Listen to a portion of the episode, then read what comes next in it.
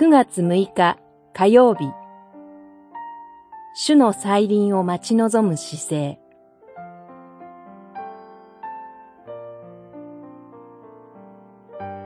テサロニケの信徒への手紙1、4章、5章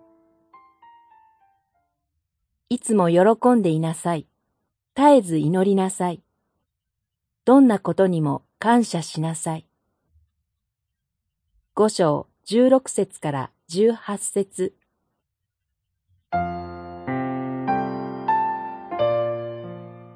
テサロニケの信徒への手紙1が各章ごとに主の再臨について述べているほど、当時、主の再臨は大きな話題でした。もちろん、テサロニケの教会の信徒は、再臨信仰を持っていました。しかし、主の再臨の時に、眠っている人々が果たして復活するのかという問題で大きく混乱していました。そこでパウロは、主は私たちのために死なれましたが、それは私たちが目覚めていても、眠っていても主と共に生きるようになるためです。と語ります。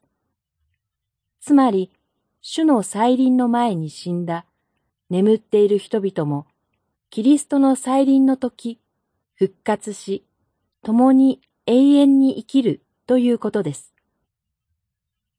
では、目覚めている私たちは、主の再臨をどのように待ち望むべきでしょうか。パウロはいつも喜んでいなさい。絶えず祈りなさい。どんなことにも感謝しなさい。と進めます。私たちが持つべき姿勢は何か非日常的で非常識なことではありません。主の再臨を待ち望んでいる私たちに求められるのは極めて日常的なことであり、極めて落ち着いた生活です。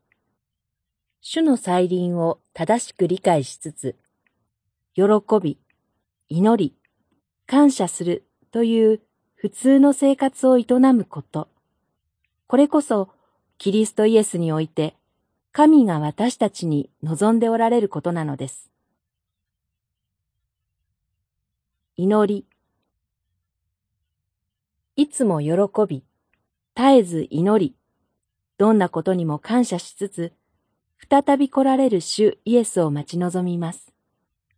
アーメン。